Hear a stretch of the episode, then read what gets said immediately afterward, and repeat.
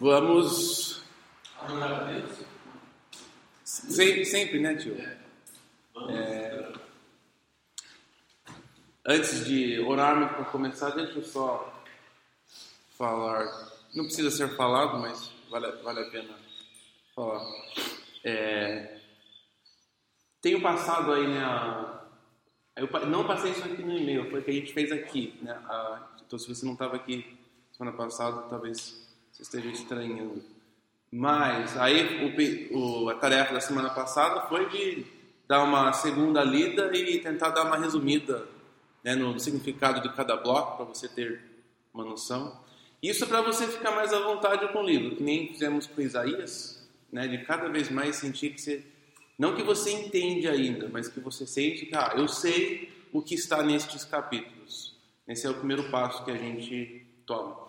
E é uma linha meio tênua, onde a gente anda no sentido de que a gente faz a nossa parte de ler e tentar organizar os pensamentos, tentar é, ter uma estrutura na cabeça do sentido né, humano que Paulo queria comunicar. E ao mesmo tempo a gente confessa que nós não, não sabemos tudo, que a gente não, não temos a capacidade de compreender o que Deus tem revelado ali. Ele, Paulo tinha um objetivo principal com aquela carta, para aquele grupo, naquele momento, para aquelas pessoas, e nós não somos aquelas pessoas. Mas, como autoria de Deus, ele, ele tem algo para falar para nós. E isso pode mudar, é uma dinâmica. Enquanto a gente aprende mais desse lado, quer dizer, fazer a nossa parte, né?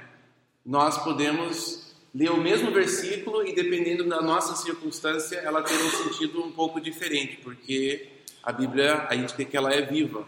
É assim que ela é viva, ela tem a habilidade de iluminar áreas diferentes da nossa vida dependendo de circunstâncias.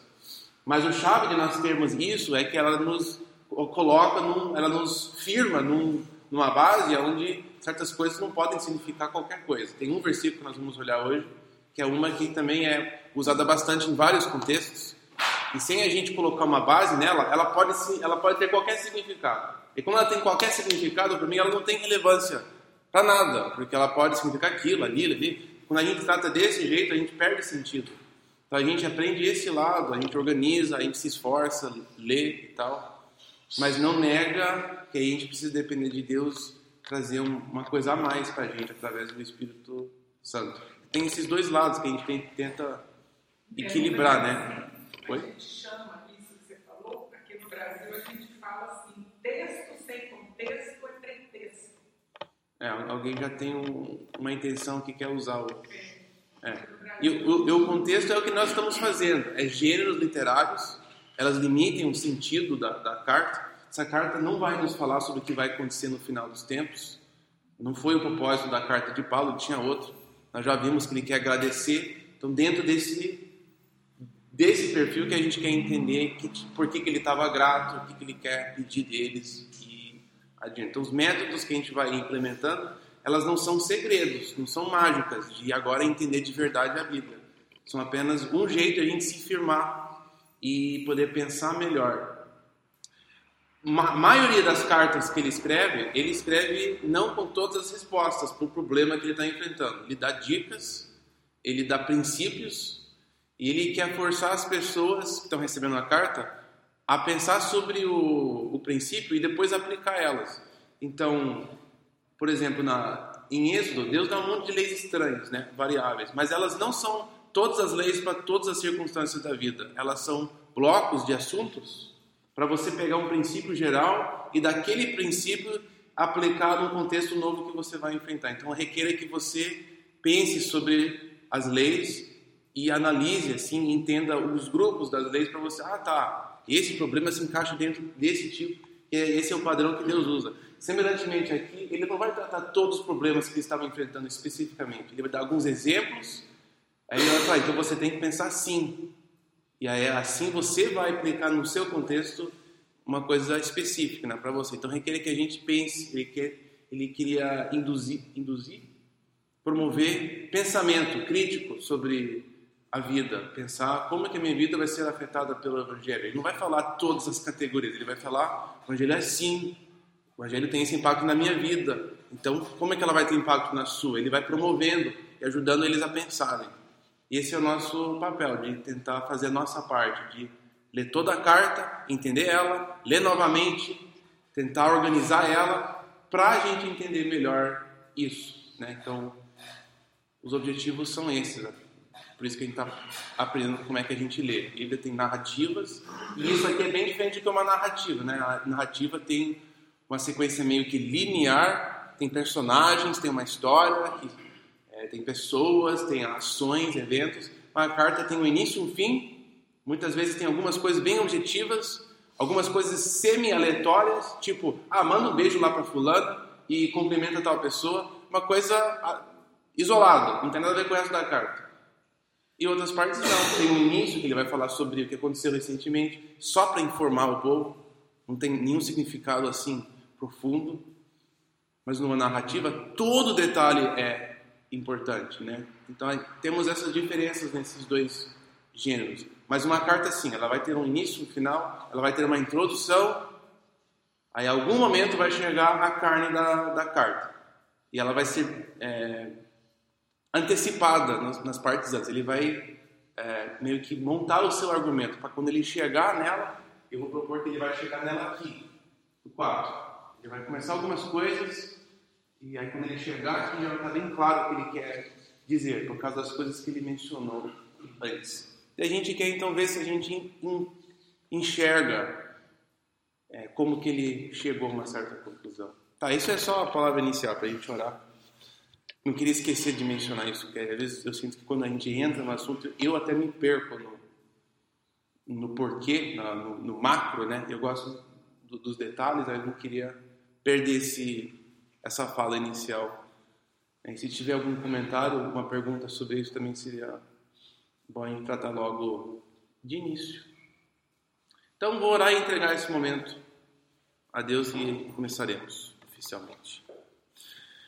Senhor, queremos, como eu falei agora, entregar esse tempo e saímos agora pouco de casa, estávamos na rua, estávamos ali fora comendo, bebendo e nunca longe da tua presença, mas mesmo assim sentimos que nós queremos, com mais consciência, nos aproximar do Senhor e nós queremos que o Senhor nos ensine, nos guie.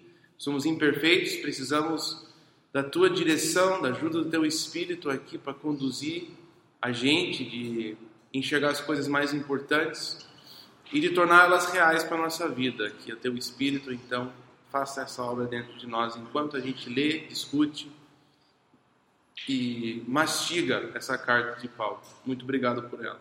Amém. Então espero que você leu essa semana, ou leu algum momento, ou vai ler novamente a, a carta de Filipenses. Não terminei as quatro palavras-chave que eu tinha marcado da semana passada. São coisas que eu escolhi, né? são coisas que eu acho que é importante para a carta. Não é que elas são objetivamente as mais importantes, são as quais me ajudam a enxergar melhor o que eu acho que a carta funciona. Então, como é que eu faço? Eu leio a carta algumas vezes, eu procuro alguma coisa que eu acho que serve como algum tipo de guarda-chuva, que um tema que o, o resto para mim parece que encaixa dentro, e eu com, aí eu vou lendo novamente e vendo se isso realmente funciona. Aí, se for necessário, eu vou modificando a minha teoria, né? É sempre uma coisa, não é uma coisa que fica firme, concreto. Ah, não, já, eu já entendi Filipenses não preciso mais ninguém explicar, não preciso mais ouvir nada. Nunca é assim. A gente está sempre aprendendo alguma coisa. Eu já escrevi 10 livros sobre Filipenses, então eu não preciso ouvir mais nada.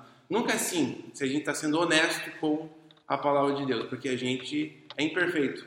Então sempre tem alguma coisa que a gente pode reconsiderar, devemos sempre estar abertos a pensar novamente sobre alguma coisa. Aí a nossa leitura é muito mais é, atenciosa, dá mais atenção a gente realmente acha que podemos talvez mudar o que nós concluímos. Então, eu estou dizendo isso para, conforme eu for falar, eu vou, eu vou, dar o que eu acho que funciona. E conforme a nossa leitura junto, você pode é, jogar uma coisa nova, pode discordar, e a gente pode discutir e ver como é que isso funciona dentro da, da própria carta. Então, as palavras-chave que eu escolhi, elas combinam com o que eu acho que é o temas mais fortes no livro, que ajuda a gente a compreender o, tema que vai chegar. Falei sobre as, as primeiras duas semana passada, evangelho e comunhão, que é a palavra koinonia, que a gente às vezes escutamos bastante ser falado. Evangelho, quero que a gente pense em tudo que a gente leu sobre Isaías. Não devemos divorciar essa palavra com tudo que a gente viu de Isaías.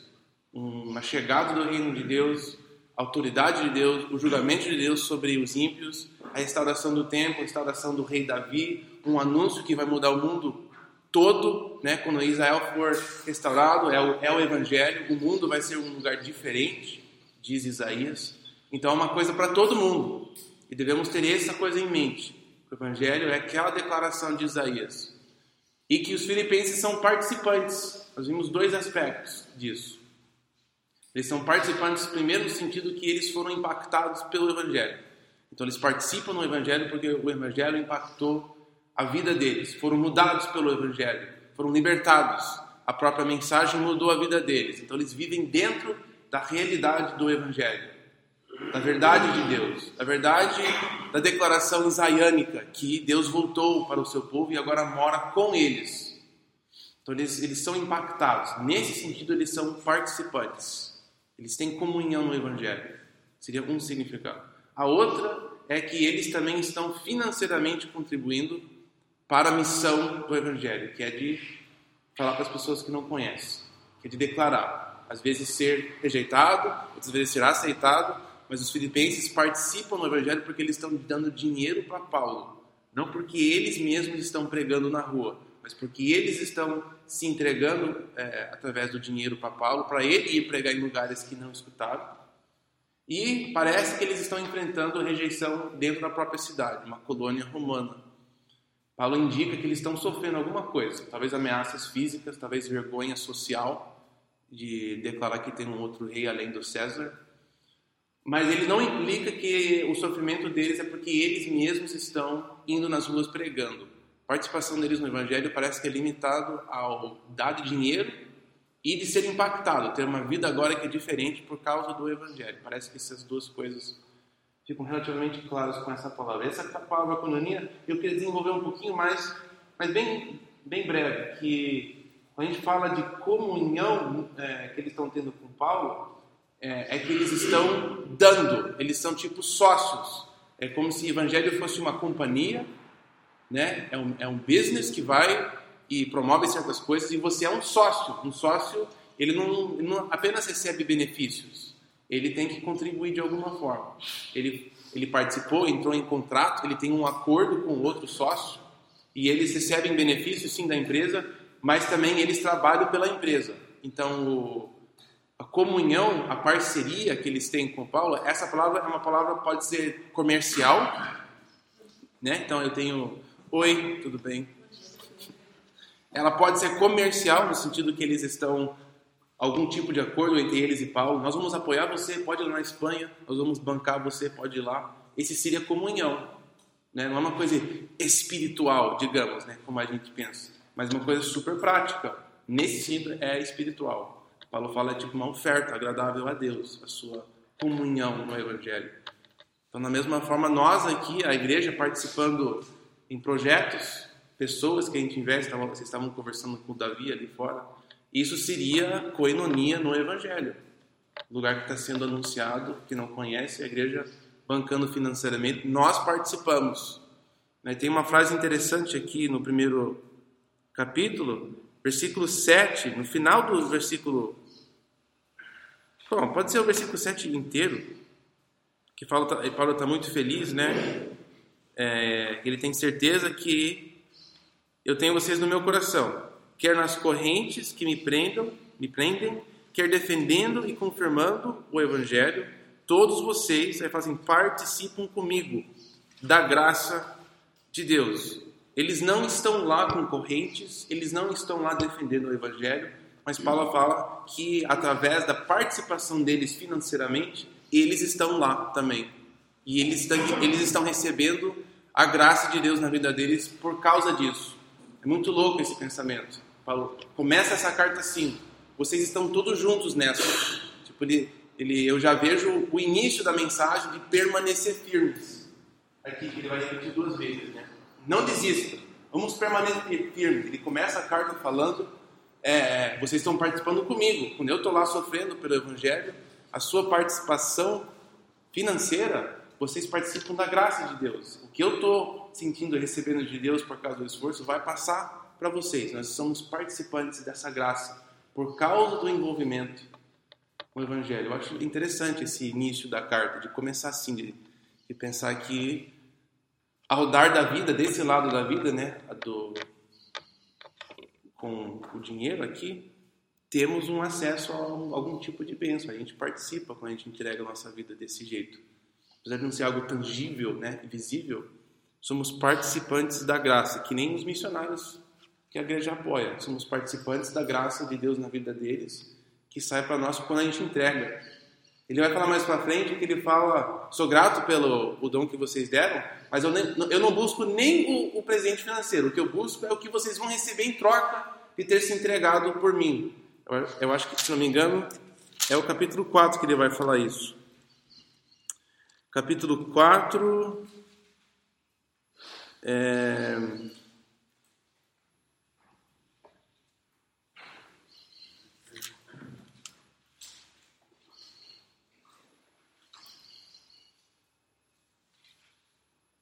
É, ele fala no versículo 17. 4, 17. Não que eu esteja procurando ofertas, mas o que, puder, o que pode ser creditado na conta de vocês. Mais para frente, para Deus vai suprir todas as suas necessidades. Coisa bem prática, mas ele fala: Nossa, tem, eu sei que tem uma bênção a mais quando vocês participam comigo nesse projeto. Né? Então é um jeito de encorajar eles a participar. Vamos, seria um dos jeitos que ele vai construir esse é, encorajamento de permanecer firme. Permanecer firme no, em dando, não desista, porque tem uma, uma, uma recompensa, né? não que eles vão receber financeiramente de volta, mas vocês vão participar de uma coisa muito maior. Né? Então, aí encaixa algumas coisas que ele vai falar aqui, né? Nossa esperança é uma coisa celestial, não é terrena. Vai fazer parte do chamado dele de não vamos desistir, vamos, vamos ficar junto nessa, porque vai valer a pena. Tá, então isso foi o que eu queria falar sobre. Era para ser breve, né? Sobre coinonia no livro. Eu acho que ela vai impactando várias, várias áreas. É, a próxima é a palavra salvação. Né? Depois que a gente terminar as quatro, aí a gente começa do início da carta em só para você saber para onde nós estamos caminhando hoje e as próximas semanas. Salvação. Essa palavra é importante ver na carta. É, uma das coisas importantes em termos de método, né, é que às vezes a gente vê uma palavra que nem salvação e a gente pode ler ela com todo o conhecimento que a gente tem nessa palavra. A gente chama isso que a gente está trazendo o nosso contexto para a palavra. É, a gente falou inicialmente de contexto é importante. É importante. É importante a gente dividir também é, contextos, porque a Bíblia toda, às vezes, é bom numa palavra, outras vezes não funciona muito bem. E esse é um caso onde, se a gente falar em salvação, em tudo que a gente sabe sobre salvação, vai ficar estranho algumas partes dessa carta, quando a gente pensar assim. O primeiro exemplo disso é nas, nessa, nessas vezes que a gente vê salvação. Então, ah, quero ler essas três referências da palavra salvação. Olha, qualquer momento também, viu? Pergunta é válida. Não quero passar a impressão que estamos fechados a perguntas ou comentários. Por favor, vamos levantar a mão se tiver um momento. Algo precisa ser esclarecido. Não quero ir correndo e ir à frente demais. Então, me parem, por favor, se sentir que eu falei muito rápido ou que algo precisa ser esclarecido. Tá, então a primeira vez que a gente vê a palavra salvação, a minha Bíblia nem traduz ela como salvação. É versículo 19 do primeiro capítulo. Depois de ter contado sobre a situação dele, né, que ele está na cadeia, tá, algumas coisas estão ruins, está sofrendo um pouco, mas está tá tudo bem. Ele fala: Pois sei que o que me aconteceu, que é o fato de ser preso, resultará ou vai caminhar para minha salvação. Literalmente. Alguém tem salvação na Bíblia ou tem libertação? Minha tem libertação. Alguém, alguém por acaso tem salvação? É a mais antiga, né? É, geralmente a mais antiga ela, ela tende a ser um pouco mais. é, não quero dizer fiel, que parece que ela é melhor, mas ela, ela tenta seguir a mesma palavra em português para as palavras gregas que ela encontra regularmente. Isso pode ser bom, isso pode ser ruim. O bom é que a gente sabe que é a palavra salvação. O ruim é que a gente pode pensar que salvação é, é tudo que a gente acha que é salvação. Por exemplo, se a gente lê essa parte, eu sei que tudo que aconteceu vai ter o resultado na minha salvação. O que ele quer dizer com isso? Né? Eu fui para a cadeia, eu estou aqui preso, os soldados estão ouvindo o evangelho e eu sei que tudo é bom porque o resultado vai ser minha salvação. O que ele quer dizer com isso? Sua primeira impressão aí, seus primeiros pensamentos. Pode ser baseado na leitura que você fez ou pode ser um comentário. Eu não li nada, mas eu acho que é. Pode falar qualquer coisa. Estando presos, eles não vão matar ele. Oi? Eles estando presos, eles não vão matar. Então, uma impressão que dá é que eu não vou sofrer, talvez, né? É, porque a palavra salvação parece que é uma coisa de libertação, mas nesse sentido você não diria que a palavra salvação, nesse caso, está falando de vida eterna. Não, né? É, ok. É, O meu diz libertação, no caso. Sim. Salvação seria salvar daquele do sofrimento, preso, algo assim. Me salva daquilo, me, me, me liberta daquilo. Né? Então, parece que tem um. é, seria semelhante né, ao que a Val falou, que seria alguma coisa com livrar de da situação dele ali, de cadeia. Alguém mais? Alguém leu, teve uma outra. Meu tem um comentário Opa! que o versículo é libertação, literalmente salvação. O versículo 20 dá a entender que não é da morte ou da prisão que Paulo quer escapar. As palavras são citadas de Jó. Como Jó, Paulo será vindicado ou sustentado no dia do julgamento pelo Espírito e pelas orações dos filipenses. É, é, isso é um pensamento meio desenvolvido, mas a, a lógica do que ele falou é o seguinte: ele fala no versículo 20 que ele não está falando que ele tem certeza que ele não vai morrer. Que é o interessante, né? Porque parece que está dizendo eu vou ser libertado, mas ele vai falar proximamente, é, talvez eu vou morrer. Então a salvação ali não significa libertação da situação dele da, da cadeia. Mas o contexto é sobre a situação dele na cadeia. Então, o que, que salvação pode indicar? O negócio do Jó é que pode ser uma referência a Jó essa frase. Jó fala a mesma coisa. Eu sei que isso vai resultar em salvação. Então, o problema é que essa palavra salvação, ela tem alguns sentidos diferentes. Algumas vezes é tudo junto, numa bagagem só. Outras vezes é só um aspecto a sendo enfatizado. Então, por exemplo, é, um sentido de salvação, é, vou, vou começar com... Lei 21, que eu acho que faz parte do mesmo contexto, na minha opinião. Porque para mim viver é Cristo, morrer é lucro? Porque eu acho que ele não está muito preocupado em morrer. ou- Assim, Sim, não estava. Então essa é a nossa questão. Como é que ele quer dizer que essa situação de eu estar sofrendo em cadeia vai me levar à salvação? porque não é pelo sofrimento que gente é salvo. Ele já é uma pessoa salva, ele já tinha Sim. salvação. Então salvação aqui significa... Libertação da Mas não é porque ele fala que talvez eu vou morrer aqui. Do.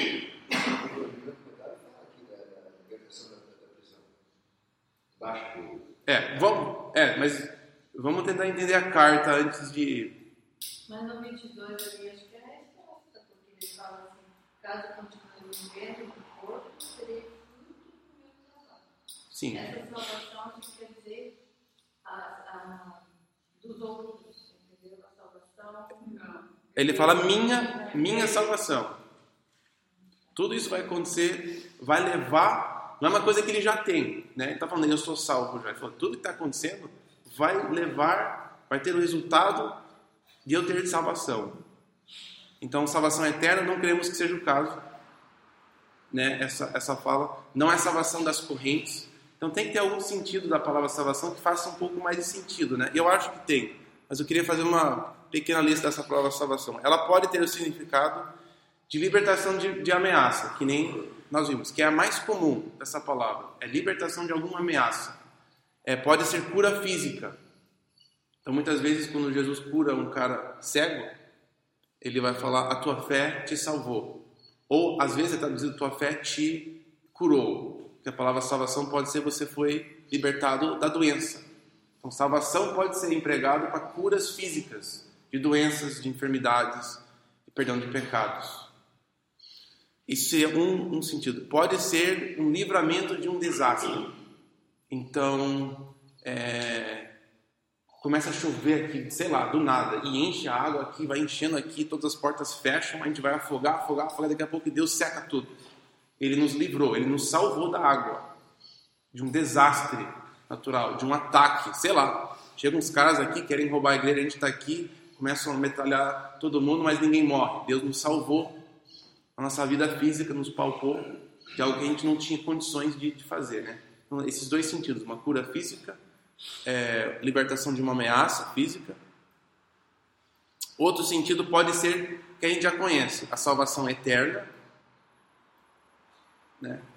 De a gente viver, ter vida com Deus, e a morte não ser a última palavra da nossa vida, e tudo que é envolvido com salvação. Mas tem uma última, uma terceira, que não é bem comum, para gente, mas no Velho Testamento é usado, nossa, é a maioria das vezes que a palavra salvação é usada é essa aqui, que é conquista e vitória. Tipo, ganhar. Quando duas, duas nações batalham, todas as batalhas de Israel, Deus fala, ah, eu vou te dar salvação. Não é eu vou te liberar dessa ameaça. Não, eu vou te dar vitória sobre o inimigo. Eu já te dei a salvação, você já tem a vitória. Ele fala antes da batalha começar. O César falava: Eu sou o grande salvador, eu sou o grande é, imperador, eu sou o grande. A mesma palavra em grega, né? O cara que salva é o cara que liberta e o cara que conquista. Então tem uma noção positiva de vitória, não só de resgate, mas salvação pode ser vitória. Então podemos traduzir essa palavra assim. Eu sei que tudo que está acontecendo aqui, é, eu vou ganhar em tudo. Eu acho que isso abre uma oportunidade de nós lermos o trecho na seguinte forma. É, ele acabou de narrar nos versículos 15 a 18 que tem gente pregando por rivalidade, né? Digamos nesse bloco aqui, um pouquinho da biografia dele. Ele fala: "Estou aqui, tem gente pregando que querem me machucar, tem gente fazendo por é, vontade boa, né? Mas o, o importante é que Cristo está sendo pregado. O que é importante é que o Evangelho está sendo anunciado neste lugar, independentemente do que acontecer comigo. E outra coisa, o fato que eu estou aqui, outras pessoas estão encorajadas a pregar o Evangelho. Para mim isso é maravilhoso, né? Tem alguma coisa a ver com a pregação do Evangelho. Tudo que está acontecendo comigo, eu sendo preso, agora as pessoas pregando mais o Evangelho, alguns por razão besta e alguns por razão boa, para mim, está indo bem. Isso está resultando, eu acho que ele quer dizer, a vitória dele é que a, vida dele não vai, a, a situação não vai impedir que o evangelho avance. Eu acho que ele quer dizer vitória sim. É o avanço do evangelho no mundo. Minha vitória, a minha missão não vai ser impedida se eu morrer aqui. Por quê? Dos versículos 20 a 22, lá tem, eu acho que nós, nós estamos vendo essa resposta. É, ele fala no 20, metade do versículo. Ao contrário, com toda a determinação de sempre, também agora, Cristo será engrandecido no meu corpo, morte ou vida.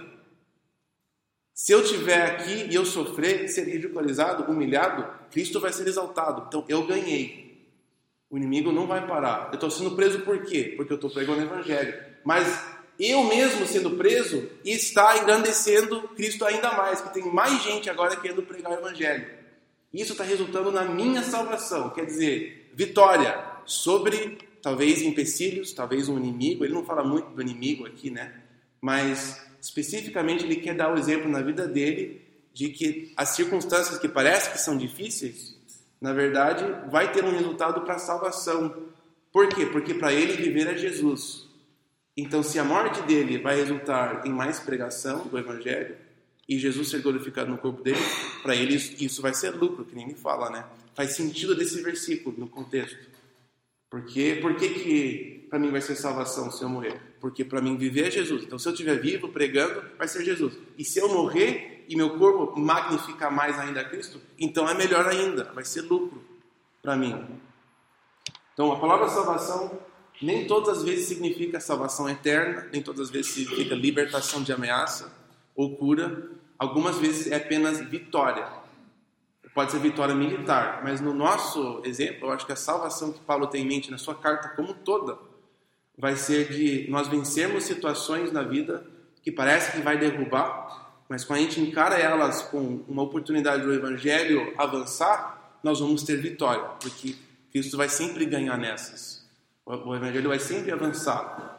Não no sentido que todo mundo vai se converter, mas que vai ser uma oportunidade o evangelho, o evangelho, o evangelho ser exposto claramente. Então ele fala: eu fui, na, eu fui preso, estou na cadeia, mas isso, o resultado disso é o quê? Que mais soldados agora estão ouvindo. É uma oportunidade o evangelho chegar num lugar que não estava antes. Então, eu estou ganhando a grande luta. Então, a, a vida dele tinha tudo a ver com como que o evangelho pode progredir através da minha vida. Ele fala para os filipenses: vocês são participantes nisso. Eu estou aqui sofrendo, mas eu sofro tipo por vocês. Não precisa ficar com medo que eu estou sofrendo, porque a nossa causa é o avanço. A nossa empresa, né? Nós somos sócios nessa empresa. E o que está acontecendo comigo não está sendo ruim para a empresa, está melhorando. Então vamos continuar. Pode continuar mandando os recursos que vai ser bom para mim. E se eu morrer, tudo bem. Se eu viver, tudo bem. Não vai mudar. Então acho que essa palavra salvação, quando a gente entende ela como vitória, é interessante o que acontece. Especialmente quando a gente leva esse sentido para os próximos dois versículos. Versículo 28. Versículo 28, é, ele está dentro de um bloco aqui, 27 e 28, que eu acho que é uma das versículos chaves né, que eu falei para vocês. Versículo 27, 28.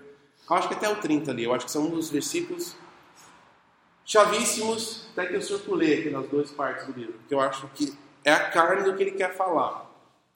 E dentro dessa parte de carne, ele, versículo 28, ele fala permanecer firme no final do 27, aí 28 ele fala sem de forma alguma deixar-se intimidar por aqueles que se opõem a vocês. Ele não descreve que tipo de oposição. Eu imagino que é um, é um, não é tanto ameaça física quanto que é vergonha social e você perder o seu lugar na sociedade. Porque no Império Romano, quando você não faz parte da adoração do César, muitas vezes você perde a habilidade de comprar coisas no mercado, você não pode comprar carne, tem que comer só vegetal, se tornar um vegetariano, um vegano. É, você perde o status normal com seus vizinhos, você fica meio que isolado né, do grupo. Então, possivelmente ele está falando sobre esse tipo de oposição. E talvez pessoas falando, né? Você é um tonto, vocês são loucos, vocês né? Qual é o problema de vocês? Por que vocês não adoram César? Por que vocês não são normais? Né? E tal. Então é interessante é, isso. É, a gente não sabe qual que é a oposição que eles estão enfrentando.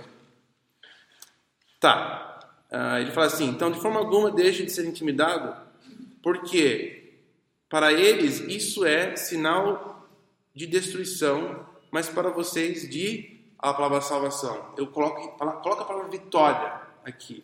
Tipo, destruição, derrota, mas para vocês é um sinal de vitória. E isso e essa vitória ela vem de Deus. Então, pensando no sentido de vitória nessa da salvação, ela coloca uma leitura um pouco diferente neste versículo. Ela se vocês permanecerem firmes, lutem, fiquem juntos. Vocês vão receber oposição, mas a sua resposta tem que ser unida. Se mantenha unidos. E essa união de fora, é interessante que ele fala, essa união de fora, para as pessoas de fora, isso vai ser um sinal de destruição.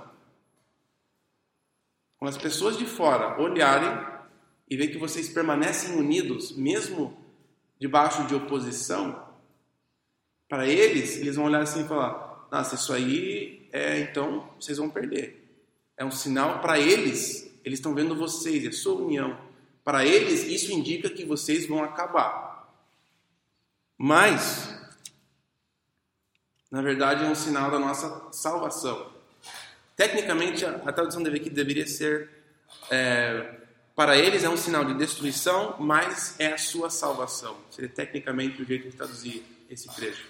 Ou seja, a sua união para as pessoas de fora vai ser, parece que é um sinal que você vai ser destruído, mas para vocês que estão dentro, a sua união é um sinal que vocês vão ser vitoriosos, vocês vão permanecer firmes no Evangelho. É confirmação de quando vem oposição e você se mantém firme, unido, isso vai garantir a sua vitória. Não que você vai ganhar deles, né? Mas a vitória no mesmo sentido do versículo 19. A mensagem de Cristo vai ser anunciada. Isso que é vitória para Paulo. Jesus Cristo ser anunciado, independente das circunstâncias.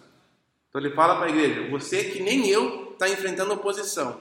E se você permanecer firme, vocês vão anunciar o evangelho nessa, nessa dificuldade. E se vocês anunciarem o evangelho, vocês terão vitória.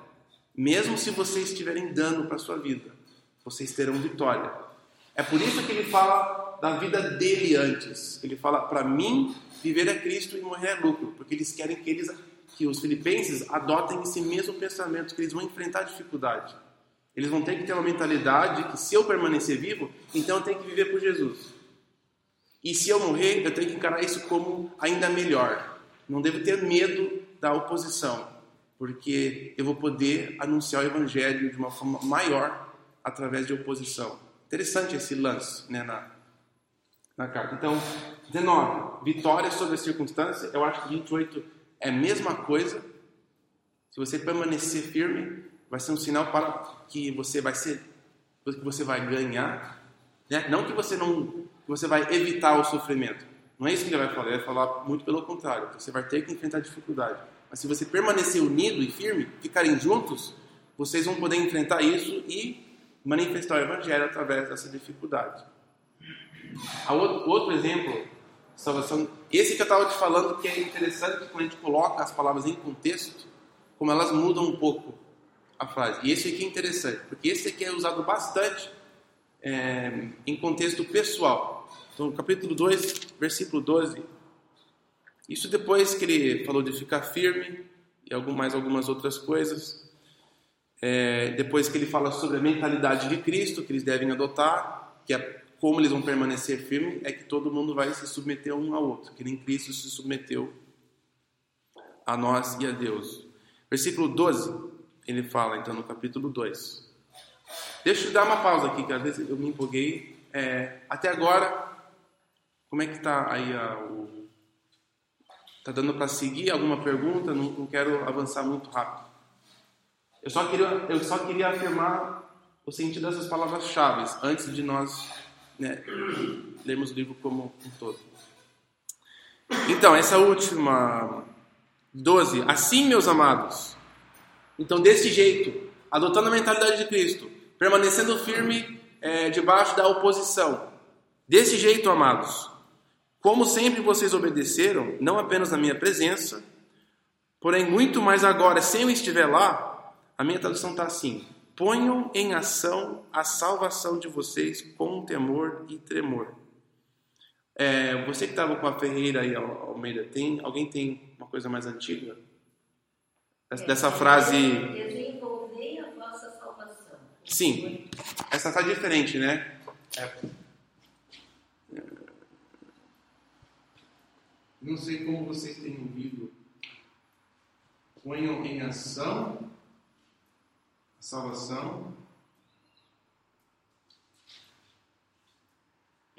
Isso é o que eu Desenvolvei. Desenvolvei. desenvol... desenvol... Voltei. Assim? É, E, enfim. E, desenvolvam. Desenvolvam. desenvolvi. Bom. Esse o português mais a carga. Nossa, o português já é difícil para mim. Agora o mais velho eu fico mais. Alguém-. Como é que é? A vossa salvação. Esse daí é até melhor. Operária. Operária. Eu, vou, eu gosto mais desse, eu vou falar porque daqui a pouco, mas é, essa é a mais forte de todas elas. Uma porque isso aqui é, é estranho você falar efetuar, faça, faça, gené, faça sua, sua salvação existir, né? Quando a gente pensa em salvação em termos de vida eterna, perdão de pecados, aí fica ridículo eu falar eu vou efetuar a minha salvação. Nada a ver, né? Então algumas traduções, por levarem a palavra salvação no sentido mais amplo, tipo perdão de pecados, libertação de não sei o quê, eles mudaram um pouco o sentido dessa palavra. Então tem ponho em ação, é um jeito de aguar um pouco a palavra grega aqui. Em inglês tem até um sentido de, ah, é, desenvolve assim, trabalhe, vão aprendendo o que é que Deus fez em você, né? Um jeito de dar um jeito na, no sentido da palavra. Mas essa palavra, ela sempre significa que você produz alguma coisa. Produz isso. Tipo, uma flor produzir um fruto.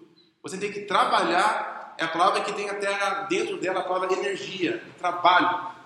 Trabalhe, se esforce para produzir tal coisa. Então, efetuar é a mais forte e a mais correta nesse sentido. Efetuar a sua salvação. Quando a gente leva a palavra salvação no contexto que nós temos visto desta carta, especificamente, que eu, às vezes ele tem empregado ela tem sido quando ele quer falar sobre vitória, né? Especificamente as cadeias, a cadeia, as correntes dele fala é minha vitória. Está usando ela de uma forma diferente, né? Se vocês permanecerem juntos, versículo 28, vocês vão ter vitória. Então, quando ele fala aí no final de tudo isso, a mentalidade de Cristo, seja assim, viva assim, aí ele resume, ele fala, então, efetuai a sua salvação, ele não está falando se salve e se faça perfeito. Não está falando ganhe o, a vida eterna com Deus. Está falando apenas, então permanece juntos, faça tudo o que você tem que fazer para que a vida que vocês tenham vai anunciar o Evangelho, porque assim você vai efetuar a sua vitória. Agora faz sentido aquele a sua conquista, no caso. Sim, você vai efetuar a conquista sobre a sua oposição se você. Ele tem todos tudo que ele vai querer falar, adote a mente de Cristo, né? viver dignamente pelo Evangelho, vai ter sete coisas que eles têm que adotar, que ele vai repetir no final da carta, né? Não siga o exemplo dos outros. Ah, eu estou indo para baixo aqui, eu pisei em alguma coisa, percebi que eu estava. Estou sendo derrotado aqui pelo a lei da gravidade. É. Nossa, preciso arrumar. Tá? Acho que agora. Acho que eu coloquei a mão aqui. Tss, tss, é. Engraçado. É. É, estou continuando. Tudo bem. É a minha vida. Então, salvação, no, na carta de Filipenses, para a gente a, dar uma analisada nela, a gente vê que ela não significa perdão de pecados, vida eterna ou cura ou liberta de ameaça física. Ela tem um, um sentido mais restrito. E algumas vezes na Bíblia isso acontece. Então, quando a gente vê palavras importantes e chaves, nós temos que ir com cuidado. A gente vê ela e temos que analisar o contexto e aprender o máximo possível da palavra. Se a gente não tiver acesso às palavras originais, a gente tem que ou é, fazer uma busca, né? Mas olhar quantas vezes é usada na carta e aí pensa, tá? Será que todos os sentidos faz? Qual é a melhor explicação do uso dessa palavra, né? Aqui na carta? E não faria sentido para mim Paulo usar ela só três vezes na carta, e as primeiras duas vezes, na partes importantes no livro, ele usar com um sentido bem específico, aí aqui do nada ele joga ela como se tivesse outro sentido. Para mim isso não teria lógica. Ele vai seguir o mesmo padrão. E eu acho que explica muito melhor o sentido da, da carta até agora, é ser vitória, efetuar a sua vitória. Como é que eu vou efetuar minha vitória? Nós temos que ter mente, nós temos que estar unidos. Como é que nós vamos estar unidos? Adotando a mentalidade de Cristo, que considera os outros mais importantes que outros, nos submetendo, mesmo se isso vai me causar dano pessoal. Porque o Evangelho é mais importante. É por isso que ele coloca a pequena história dele aqui, antes dele falar de permanecer firme. Ele fala: Eu estou fazendo isso, eu não estou exigindo de você nada que eu já não estou fazendo por vocês. Estou sofrendo no lugar de vocês, estou recebendo é, dano físico, porque pessoas estão com inveja, estão bravos, sei lá, mas não importa, porque eu sei que isso vai resultar em vitória. Vitória que é o avanço do Evangelho. Então, a vida dele é dedicada a isso. Isso mudou o jeito que ele encara as dificuldades que ele tem com outros. Que ele vai querer tratar, a gente já viu, né? Nossa primeira leitura. Ele quer agradecer pelo dinheiro, mas ele fala tem problemas de divisão ali. E como é que ele quer tratar a divisão? Primeiro ele vai querer falar, então, estamos todos juntos na missão do Evangelho. E se há divisão, nós temos que encarar ele como eu vou, eu estou pronto para sofrer o caso, eu estou sofrendo para sofrer dano junto na divisão, se isso vai ter um, um resultado melhor pelo Evangelho. Eu não vou exigir os meus direitos se o Evangelho vai ser melhorado em eu me submeter aqui. Eu acho que vai fazer sentido total no chamado da carta. Ali no 12, no Opa, 12, va- no 12 dias desenvolver, né? mas no 13, porque Deus é quem efetua em vós. Aham. Quer dizer, ele desenvolve e Deus efetua. Sim. É a ação e a reação. É que a vitória em si. Daí, no, na sequência, ele ainda diz: fazem tudo sem murmuração. Mas o 13, nem o 13 todo, todos é. Porque Deus é quem efetua em vós tanto querer como realizar, segundo a sua boa vontade. Uhum. Então, você vai desenvolver alguma coisa, Deus, Deus vai realizar. Vai É, e é a mesma palavra que ele fala ali, efetue a sua, porque Deus está efetuando dentro de você. Então, não tem como eu falar, ah, não, eu- mas eu não tenho como. Não tem como eu, eu permanecer firme. Não, você tem sim, porque Deus está efetuando dentro de você todos os recursos necessários para você efetuar a sua vitória, digamos. Não tem desculpa. A gente faz isso confiando que, na verdade, Deus é quem está nos sustentando para permanecer firme. Aí a gente vai seguindo os próximos versículos. Então você tem que não queixar, não, não reclamar, é, para que você seja puro e repreensível. Porque o resultado é que a gente vai ser uma luz nesse lugar escuro, né? Então tem essa, essa dinâmica que você está falando. Tem o efetue, mas baseado, sim, no, nos recursos que Cristo nos ofereceu. Então tem, tem esses dois, essas duas coisas juntas. E a mesma palavra. Isso que é o chave. Por isso que eu gosto da, de manter a tradução igual quando a palavra é usada, apesar de ficar estranho, né? Mas efetue a sua salvação, porque Deus está efetuando dentro de você. Porque voltando lá no- na questão da, do Paulo, na prisão, a libertação dele também poderia ser a morte, porque a morte é uma forma de libertação. Das dificuldades, Né? né? Ah, espinho na carne, esse não vai mais ter. De perseguição, não vai mais ter. E isso aí ele está tentando passar para toda a igreja, independente da morte ou não da morte, ele deve permanecer firme aqui, eh, desenvolvendo essa, esse evangelho, esse relacionamento. Além do evangelho, o relacionamento, porque ele não se dá muito bem com o jeito que era. Eram pessoas, né? Aí Sim. dando dicas aqui, ó. Permanece dessa maneira, né? Tá dando, tá ajudando tá dando umas, umas recomendações aqui pra ele dizer, ó. é, Deus que tá que te sustenta, que te ajuda. Né? Uhum. A permanecer firme, apesar da adversidade, apesar da prisão. Porque daí eles vão desistir. É, literalmente a palavra fica em pé, um visual pra gente, né? Não senta, não, não seja derrubado. Fique em pé, aguente firme o, o que vem pela frente e não deixe que isso ca causa rixas, né, entre vocês. Permanece unidos, porque vai ser a frente unida que vai anunciar que o evangelho é de verdade. Não é que vocês vão não ser é, tentados. Vocês vão, ah, não vai passar por aqui a praga. Não, é que vocês vão permanecer firmes. Agora, a salvação sendo a libertação da, de uma dificuldade, isso é incluído, em, eu acho na, na visão mais ampla de salvação. Olha, especificamente na carta, eu não sei se encaixa ele dizer aquela frase, né? Isso vai resultar na minha salvação. Se ele quer dizer, é, isso vai resultar em eu morrer e não ter que lidar mais. Porque o chamado da carta é, vocês foram chamados não só para crer, que é o versículo 28 e 29, é o primeiro versículo. Vocês têm o privilégio de sofrer. Eu acho que ele está incluindo o sofrimento. A vitória é sofrer e, durante o sofrimento, poder anunciar o Evangelho, inclusive através do sofrimento. Fala o privilégio. Isso, é de, de permanecer desse jeito, né? Seria, então eu acho que não seria eu vou ser salvo porque eu vou, eu vou morrer e não vou ter mais isso. Eu acho que está querendo falar, não, a minha salvação ela vai ser no meio dessa, dessa dificuldade. Ele, ele quer falar até uma coisa estranha. As minhas algemas estão revelando a vitória. Elas estão anunciando que eu sou livre. Engraçado, ele está usando né, a cadeira para dizer: Eu estou aqui porque eu sou livre em Cristo. E eu estou tendo a oportunidade de vir aqui e anunciar a luz no escuro por causa disso aqui. Então ele olha a circunstância dele e veja: parece que isso aqui é ruim, né? Aos olhos humanos, isso aqui é uma situação horrorosa. Estou tentando levar o evangelho para lá, agora estou preso aqui. Ele fala: Não. Se nós entendemos direito que sempre vamos andar em vitória em Cristo, é, vai ser um outro tipo de vitória. Não vai ser libertação das dificuldades, vai ser uma habilidade de poder anunciar o evangelho em todas e qualquer situação, incluindo oposição.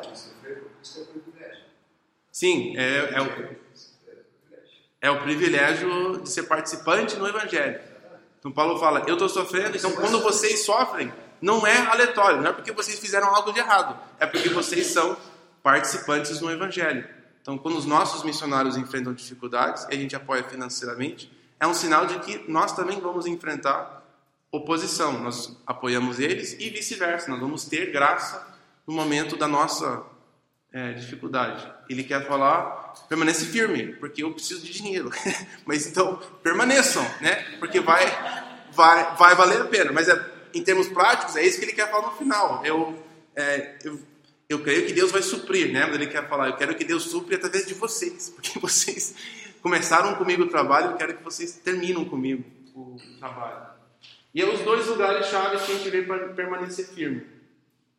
O 27 que a gente já leu, é, e o, o 4.1, que parece um lugar que ele, que ele repete, ele repete a mesma, é a mesma frase, né? Só que ela, ela, ela chega depois de um contexto já, já feito. Eu acho que essas nós podemos ler conforme a gente chegar lá. Posso falar uma coisa? Por favor, por favor. Não, é que essa coisa de unidade eu acho muito importante, né? Tem um. Assistir aquele filme Gladiador. Tem uma cena que falou tanto comigo que eles estão. Eles são levados lá pra arena, né? Pra ser diversão dos caras, né? E aí o cara. O lá, ele lidera assim, e- e ele põe todo mundo unido, né? Mas se não fosse essa unidade, eles teriam sido derrotados. É que é um negócio visual, mas é tão claro que realmente se eles não tivessem unidade, eles iam ser destruídos, né? É isso que ele fala quando eles estão saindo no estádio. Eu acabei de assistir o filme, então tá bem claro mesmo. Eu acabei de assistir também. Então tá bem claro. Ele fala, gente, a gente tentar lutar um, um por um, um por cada um, nós não vamos sobreviver a esse ataque, porque nós estamos pequenos aqui. Mas se a gente ficar junto, ele fala, eu garanto que a gente vai ganhar. Ele fala assim, né?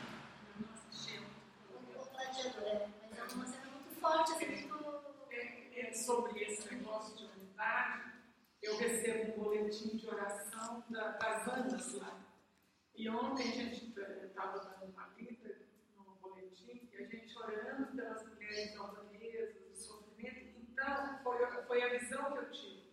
É uma, uma oração, é uma, é, é uma unidade com essas mulheres que eu não conheço, elas não conhecem, eu não sei o nome, mas esse lance estar com aquelas mulheres albanesas, você está participando do sofrimento que elas estão participando, que elas estão sofrendo lá. Então, eu acho esse negócio bem legal da, da unidade do corpo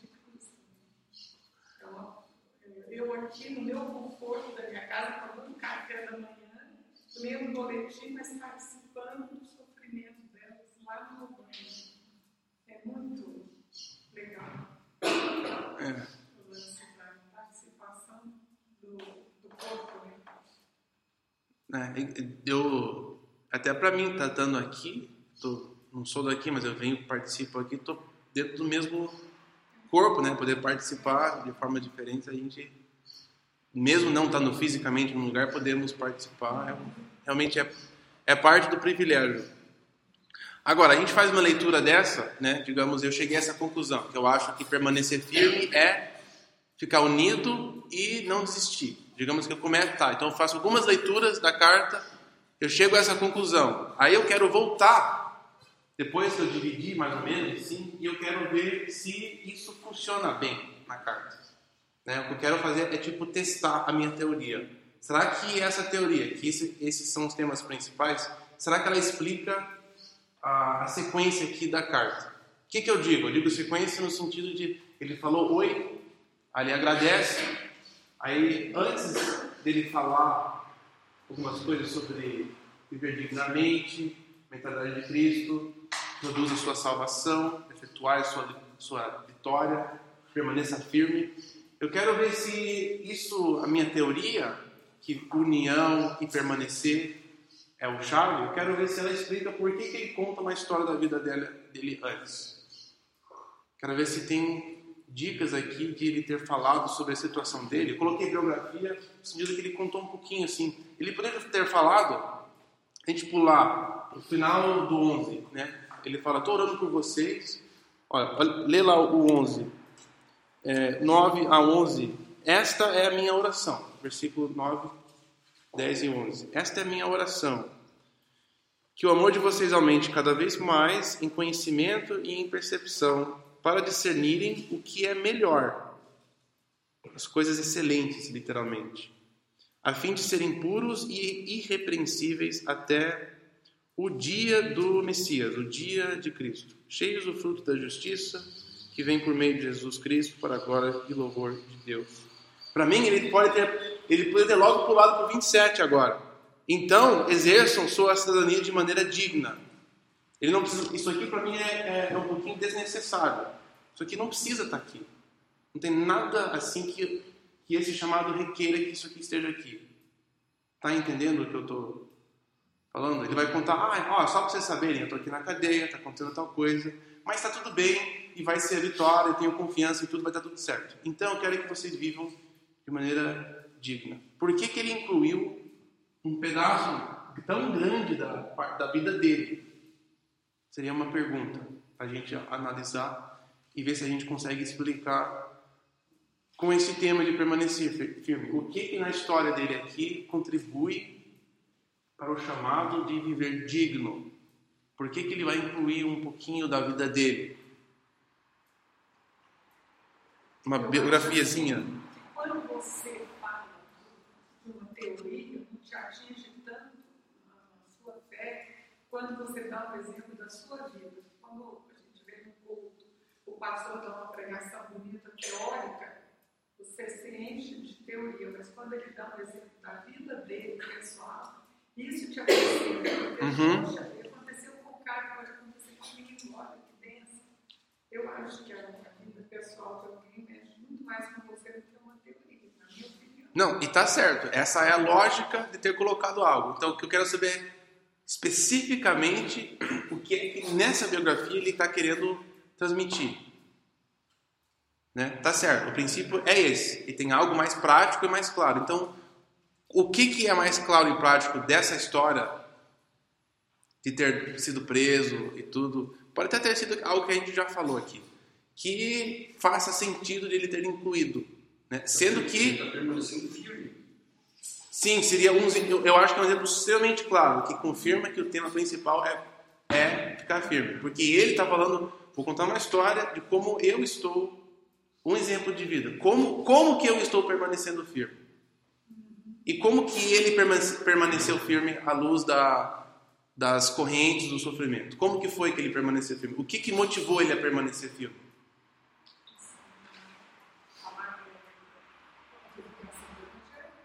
Uma coisa você vê dentro, sem lhe falar diretamente, né? Ele fala, ah, usando o próprio exemplo da vida dele, eu estou feliz que, no mínimo, o evangelho está sendo pregado. Mas esse é um jeito meio sutil de ele comunicar isso. Tá que eu estou aqui na cadeia e olha, gente, eu estou sofrendo. Mas sabe o que? Eu estou feliz porque o evangelho está sendo pregado, mesmo comigo sofrendo. Então essa informação ela não é aleatória ela está sendo concretizada. Então, como você falou, ele está permanecendo firme. Como que ele está permanecendo firme?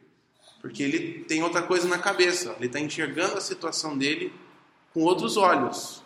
Ele está pensando numa vitória diferente, uma salvação diferente, não não igual. Eu acho é fundamental essa, apontar para a vida dele, né? Eu penso assim, hoje em dia, né, pode vir Paulo, entre aspas, fala, ó, tá vendo? Eu tenho um carro novo, uma BMW, olha, eu me converti e olha o que o evangelho me trouxe, né? Eu falo sobre o evangelho, né, da prosperidade, né? O Paulo tá fazendo exatamente ao contrário, ele tá mostrando o que é o real evangelho, né? Olha pra minha vida e, e veja, né? O sofrimento faz parte da vida do cristão. Né? Uhum. A Então, se eu. Um dia. É, Aí que vai falar, vai falar sobre salvação, né? Eu vou listando assim certos temas que eu acho que vai confirmando para mim, vai me lembrar do que que tá nesse bloco e vai tipo servir como tá, tá me encaminhando. Mas eu. só um- Porque quando ele fala no comecinho ali, ele fala dos ex-colegas dele na guarda pretoriana lá. Co- Aonde? Comecinho do 12, ele fala da guarda pretoriana. Eles ficaram chocados quando ele foi preso, porque ele era romano, ele era um cidadão romano. Sim. Então isso aí, na biografia dele, vai impactar as outras pessoas, porque imagina, se isso está acontecendo comigo, por amor de Cristo, imagina que pode acontecer com você que não é nem cidadão romano? Então é, um- é uma visão meio fatalista do pessoal. Porque apesar de eu ser né, cidadão romano, ter o meu, que é o meu, minha declaração de cidadania, eu estou aqui algemado por amor de Cristo. E ne- nessa agenda eu estou livre. E essa visão dele, ela, ela, ela causou um alvoroço no, próprio sistema de guarda que ele pelos guardas pretorianos. Então ele está tentando levar. ó, Então nós estamos sujeitos a tudo isso, independente de quem eu seja, é, ou cidadão romano ou não. Uhum. Mas eu estou aqui sofrendo, é, apesar das algemas, eu estou livre. Porque ele estava preso no sistema, agora não está mais preso no sistema. Então o que dá para ver? Eu trago a biografia né, das pessoas livres. Eu fazia parte disso aqui, mas por amor de Jesus, um chamado dele, eu estou aqui, algemado, mas livre.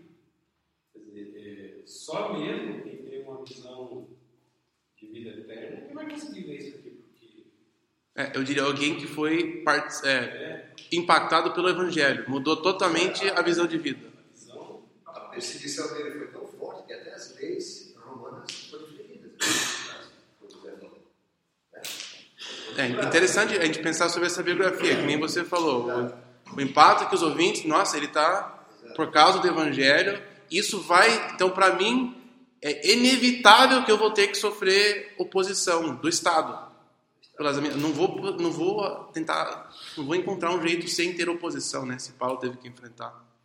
Então, acho que ali, pra, quando ele escreve para a igreja, a igreja, as pessoas que vão se juntando a isso aí, como você disse, é um grupo, um grupo que já perdeu, na verdade, ele se perdeu na visão humana, não na visão espiritual, na visão de salvação, na visão de Jesus. Você está se juntando a um grupo da vida eterna, e não daqueles que estão perdidos aí. Tanto é que faz o contrário, né? Eles têm medo da- de ficar perdido na, na- na libertação. Você pode ser liberto com a morte e ficar perdido para sempre. Entendeu? É uma liberdade até complicada, né? Vou aproveitar que a gente está nesse, nesse versículo 12 e 13. Tem uma, a, é, 13 tem uma frase bem interessante. 13, a minha tradução diz assim: Como resultado, tornou-se evidente a todo, toda a guarda do palácio, os romanos ali, e todos os demais, que estou na prisão por causa de Cristo. É a minha frase.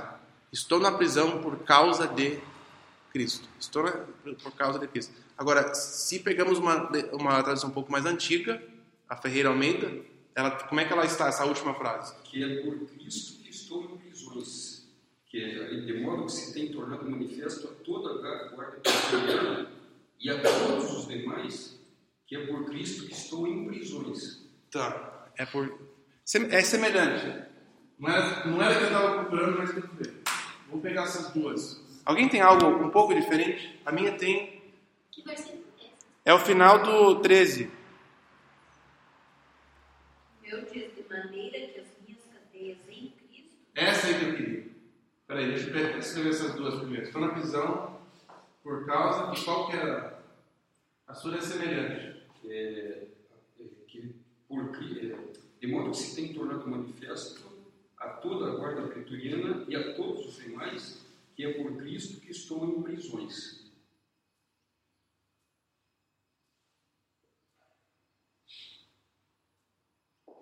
Em prisões. É, ele fala no plural. É, é semelhante, né? A causa de Cristo pode ser o Evangelho. Isso aqui é, é pela pessoa em si, foi por Cristo, por causa dele que eu estou em prisões. Mas essa última aí, qual que é a sua?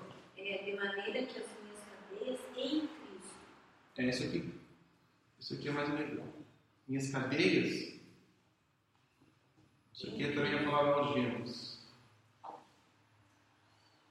Como é que é minhas cadeias em Cristo? Que Em Cristo se tornaram conhecidas de toda a guarda pretoriana e de todos os demais. é, conhecidos. É só isso que eu preciso. Essa daqui é a frase literal, né? Na verdade, que nem efetuar, ela, ela é muito mais forte. Porque ele está falando, não é só por causa de Cristo que eu estou na prisão. Isso aqui é o sentido geral. Mas literalmente o que Paulo falou, ele falou, o que foi tornado conhecido foi que as minhas algemas, as, as, as algemas que ele está usando, ele falou, isso aqui, ah, eu estando aqui na cadeia, tudo isso tem resultado que as minhas algemas, elas não são as físicas. As minhas algemas, elas são as em Cristo. Ele fala, tudo que tem acontecido comigo, essa algema física, ela apenas representa o verdadeiro algema da minha alma, que é mi- o meu compromisso com o Evangelho. É literalmente essa frase. As minhas algemas se tornaram conhecidas para todos que elas são em Cristo. Ele fala, minha vida aqui, meu conversar com os soldados, o apoio, na verdade, eu acho que isso é uma das coisas chaves. Ele quer falar, o seu apoio para comigo, a sua comunhão no Evangelho comigo, tem tornado conhecido pelo, pelo palácio aqui, os soldados, a tropa de elite da Roma, que as minhas algemas de verdade são em Cristo, elas não são essas. Quem se tinha falado? As algemas dele física, na verdade, mostra que ele está livre em Cristo, mas ele quer ele vai aproveitar as algemas como símbolo e vai falar: as minhas algemas são em Cristo. Não tem outra escolha, eu tenho que estar aqui.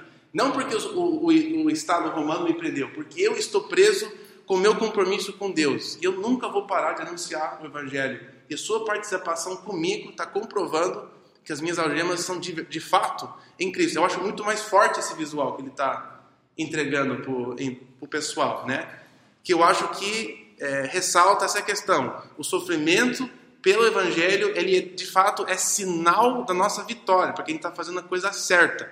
Então, quando o inimigo se opõe, é sinal que nós estamos caminhando na direção certa. Então ele fala, não, não fique surpreendido com pessoas que se opõem. Na verdade, permaneça firme que isso vai efetuar a sua vitória sobre eles. Por isso que ele conta a biografia dele inicialmente. Ele mostra como exemplo na vida dele. As algemas têm resultado como foi usado como momento de falar eu estou preso a Cristo.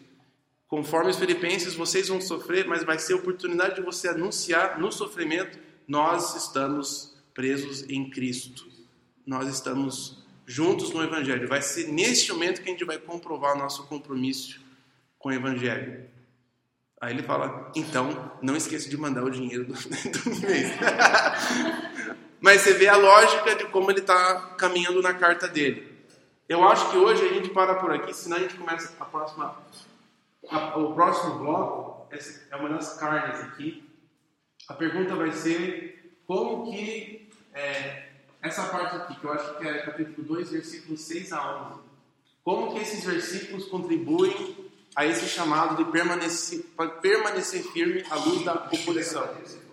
É, domingo que vem eu não estarei e possível que até no outro também não estarei, mas com certeza semana que vem não, não teremos de manhã aqui. Mas quando a gente voltar, sim, mas quando a gente voltar, o nosso foco vai ser como que essa, essa história de como Cristo desceu, se submeteu, como que ela contribui, da mesma forma que a, a biografia de Paulo contribui para a mensagem da carta, como que Paulo usa esse pequeno exemplo da mentalidade de Cristo. Possivelmente, é. Eu acho com certeza um. Ainda não sei do segundo. Vai depender de quando eu voltar. É, mas eu acho que seria bom parar bem por aí. Foi, foi bom. E faça uma leitura de novo, porque não é muito comprido, é quatro capítulos. E se você tiver divisão em mente, vai anotando coisas diferentes de cada bloco, para cada vez mais você saber, tipo assim, ah, essa, essa, esse versículo encaixa no final. Esse é dessa parte. Aí você tem uma noção do conteúdo da, da carta. Cada vez mais vai facilitar a nossa discussão. Legal. É, então é isso. Podemos orar para a gente encerrar. Se o Laurinho tiver um anúncio, ele dá o anúncio como ele geralmente faz no, no finalzinho. Mas encerramos então com uma curta oração. Senhor, obrigado pela é, oportunidade que temos de participar então no Evangelho, na missão do Evangelho, através dos missionários da igreja, através de pessoas que estão se dedicando, que o Senhor tem chamado para carregar a tua luz em lugares escuros. E nós queremos é, apoiá-los em oração, mas também em formas práticas de suprir necessidades deles, conforme seja possível, sabendo que é um jeito que você nos fez, um corpo que vai sustentar as partes diferentes, nos torna então conscientes de como podemos apoiar um ao outro, de vermos a importância da nossa união, de nós termos a mesma a mesma mente, o mesmo coração, e também conforme nós lemos, nos ajuda a enxergar quão importante é a mentalidade do teu filho, como ele nos deu um exemplo de como permanecer, de como encarar essas situações, de como devemos pensar sobre uns aos outros e como também devemos enfrentar as dificuldades que nós enfrentamos. Que a gente enxergue todas as dificuldades e situações como oportunidades de esclarecer e de viver o teu evangelho, a tua obra em nossas vidas. Obrigado pela igreja, ambiente e família que temos para viver isso. É assim que a gente ora, em nome de Jesus. Amém.